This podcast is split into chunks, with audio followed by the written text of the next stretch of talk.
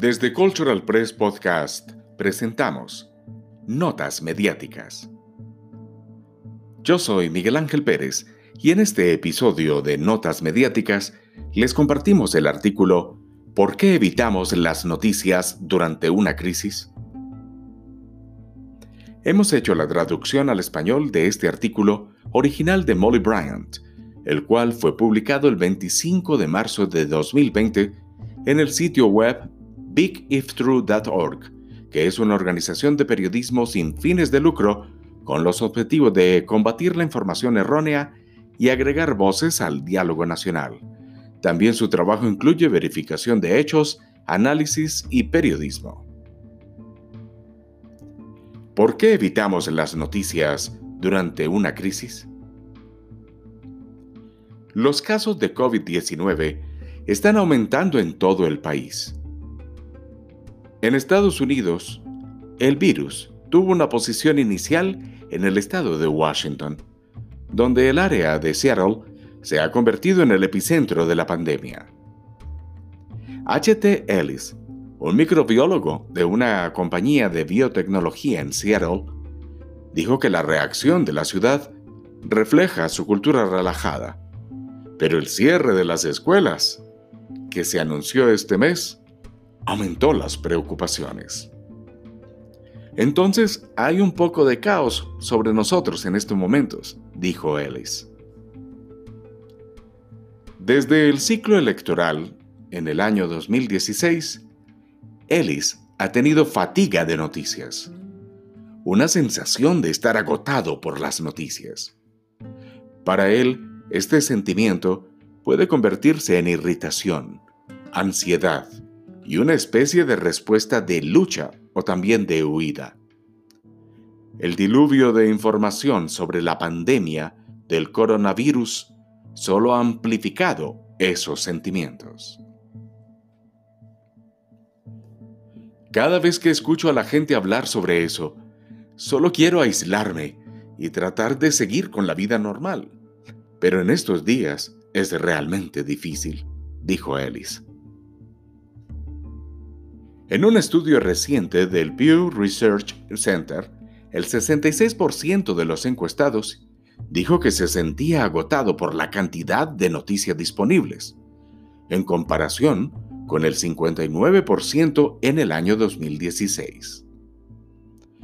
Ambas encuestas del Pew Research Center se realizaron antes de que el coronavirus se convirtiera en la primera crisis nacional en años y antes de la historia que aparentemente secuestrara a todos los noticieros, las portadas, las conferencias de prensa y todo lo que usted tiene a la vista en los medios de comunicación.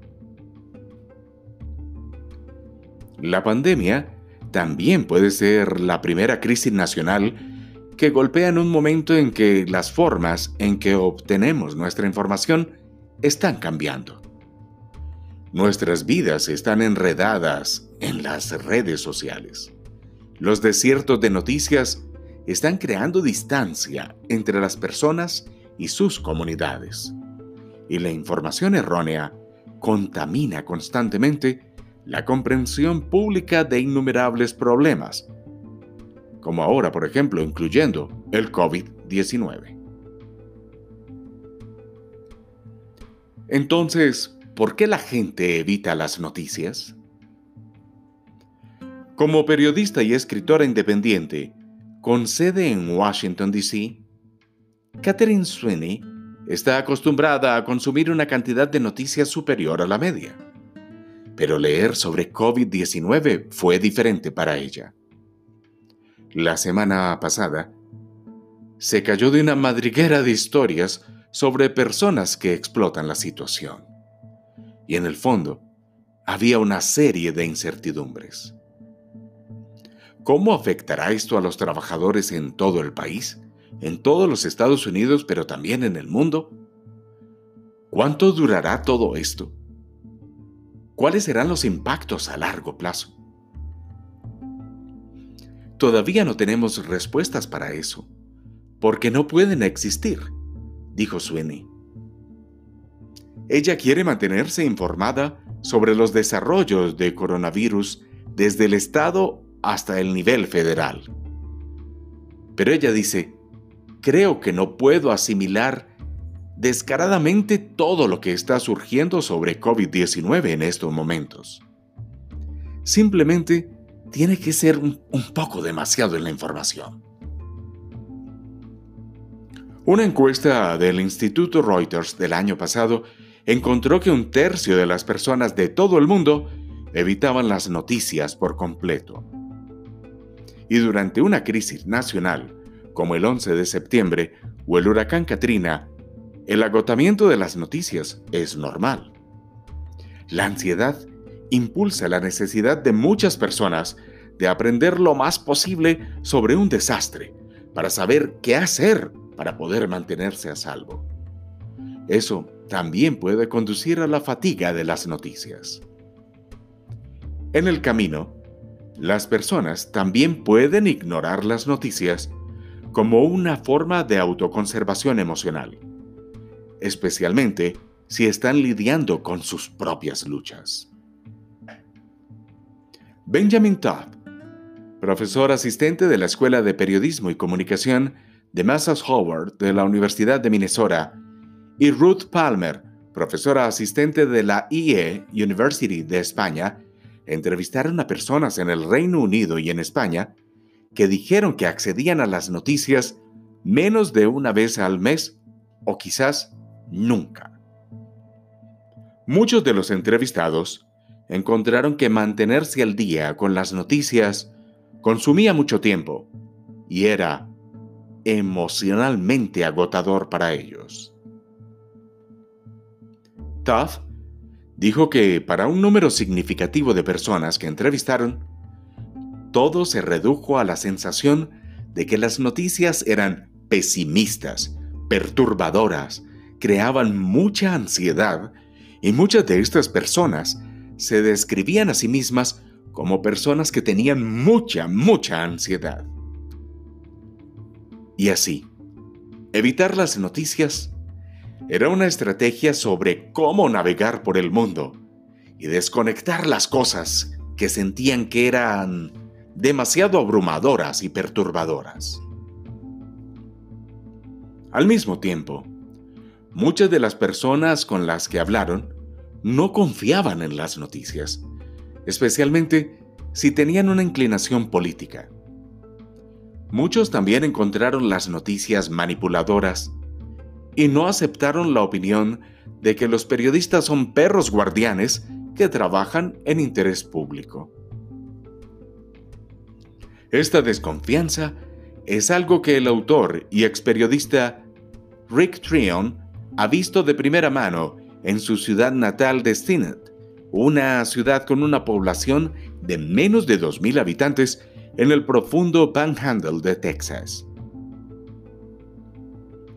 Hace unas semanas, y ya en su propia fatiga de noticias, Trion dijo, Siento que los periodistas están plagados de esto con quizás un poco demasiado, demasiado de todo, y eso está causando, al menos aquí, la mayoría de la gente piensa que hay una gran conspiración, que las noticias están tratando de causar pánico, tratando de que el mercado de valores caiga en picada y tratando de que el presidente no sea reelegido, dijo Trion.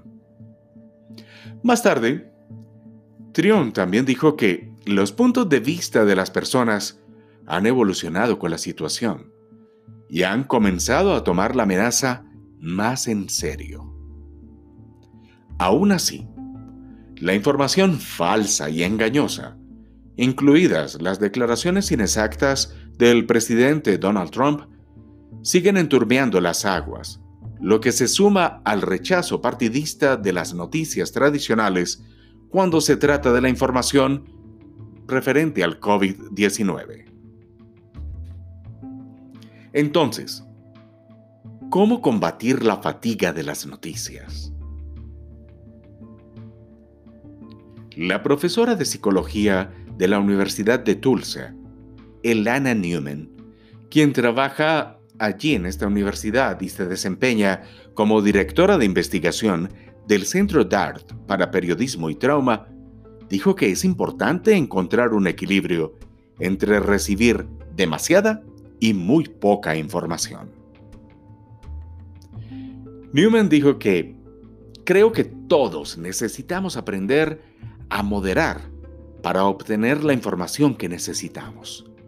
Y todos tienen un umbral diferente para la cantidad de información necesaria y que necesitan para estar seguros, para tener una sensación de control, tomar buenas decisiones y lo que es demasiado, saber entenderlo.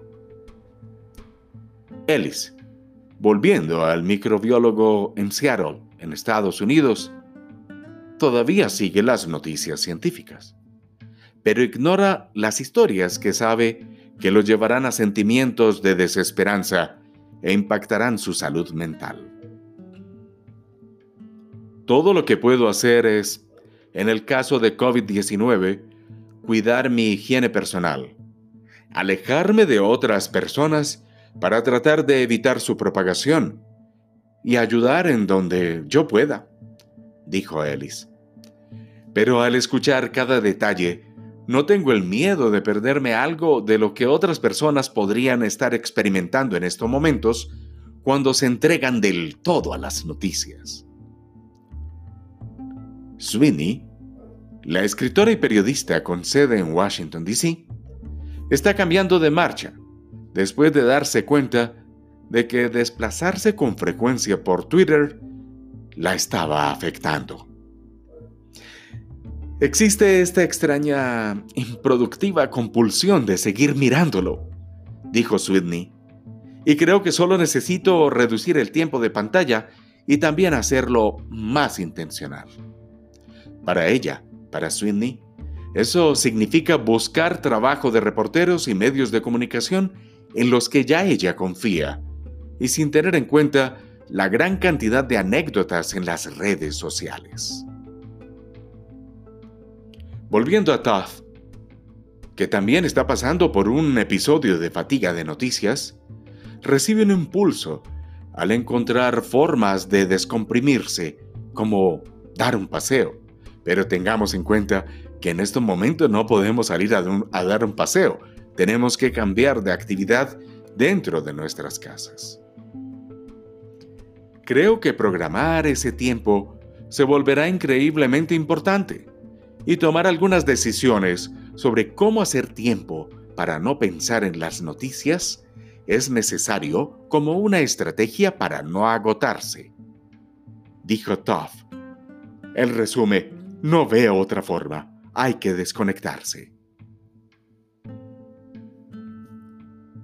¿Y qué pasa con los periodistas? ¿Qué pasa con ellos que están cubriendo la crisis? Parte de lo que hace que las noticias de COVID-19 se sientan inevitables es que ha invadido casi todos los aspectos de nuestras vidas. Las semanas anteriores, el Departamento de Trabajo ya está informando que la pandemia ha provocado el incremento en las solicitudes de desempleo en los Estados Unidos y también en otras regiones del mundo. Muchos empleados de cuello blanco trabajan desde sus casas y hay una especie de fiebre colectiva después de las cancelaciones masivas de conferencias, eventos y clases del mes pasado. con el constante arrastre del coronavirus. Cada periodista está en el ritmo COVID-19, cubriendo un tema que no se entiende completamente y que implica un flujo constante de información y a menudo bastante compleja. También es un tema emocionalmente agotador, que indudablemente afecta la vida personal de los periodistas fuera de su cobertura.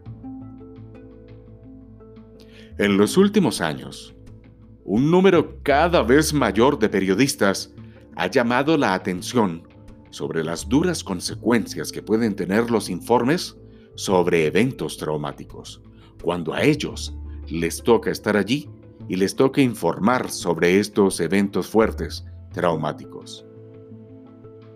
Al mismo tiempo, los periodistas enfrentan una presión significativa para no emocionarse por las cosas que cubren. El estándar de la industria es ser imparcial, en la medida que algunos periodistas, como Peter Baker, de The New York Times, creen que emitir un voto podría destruir su imagen como observador imparcial. Estar emocionado por nuestros informes, y mucho menos reconocerlo, no encaja con la determinación de la industria de las noticias de mantenerse objetivo y emocionalmente distante. El campo de la salud mental trata los sentimientos negativos de una manera muy diferente. Newman dijo que entrena a los estudiantes de psicología clínica para que reconozcan su estado emocional para que puedan ser más objetivos, lo que es una clara desviación de la tradición periodística de ignorar las emociones.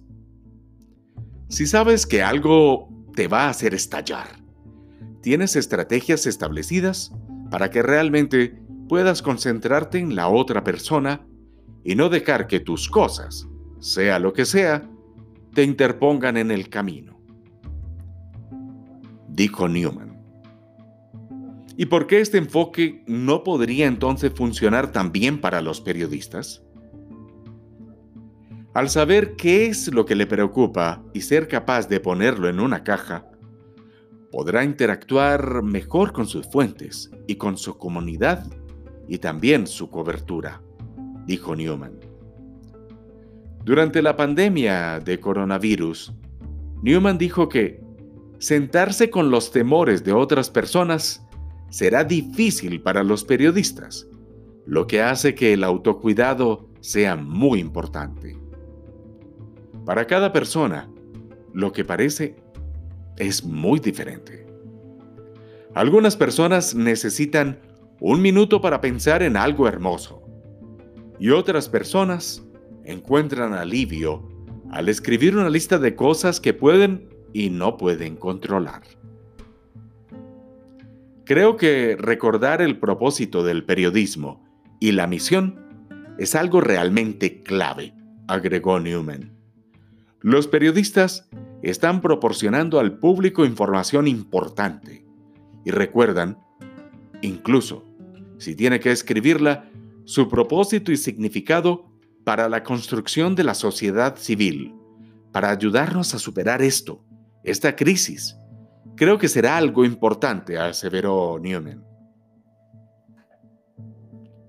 Esa misión es una fuerza impulsora para Brooke Binkowski, la editora gerente con sede en San Diego, California, del sitio de desacreditación Truth or Fiction. Ella dijo simplemente, tienes que darle un descanso a tu cerebro. Esto es lo que todos tenemos que hacer de vez en cuando, porque solo tenemos mucho trabajo que podemos hacer y producir antes de que nos afecte. Y no podemos dejarnos caer en esto. No podemos dejar que nos afecte, dijo Binkowski. No podemos aceptar el tipo de fuerzas que se benefician de todo un cuadro de periodistas quemados, porque mira lo que sucede cuando nosotros los periodistas no estamos cerca para cubrir la información necesaria.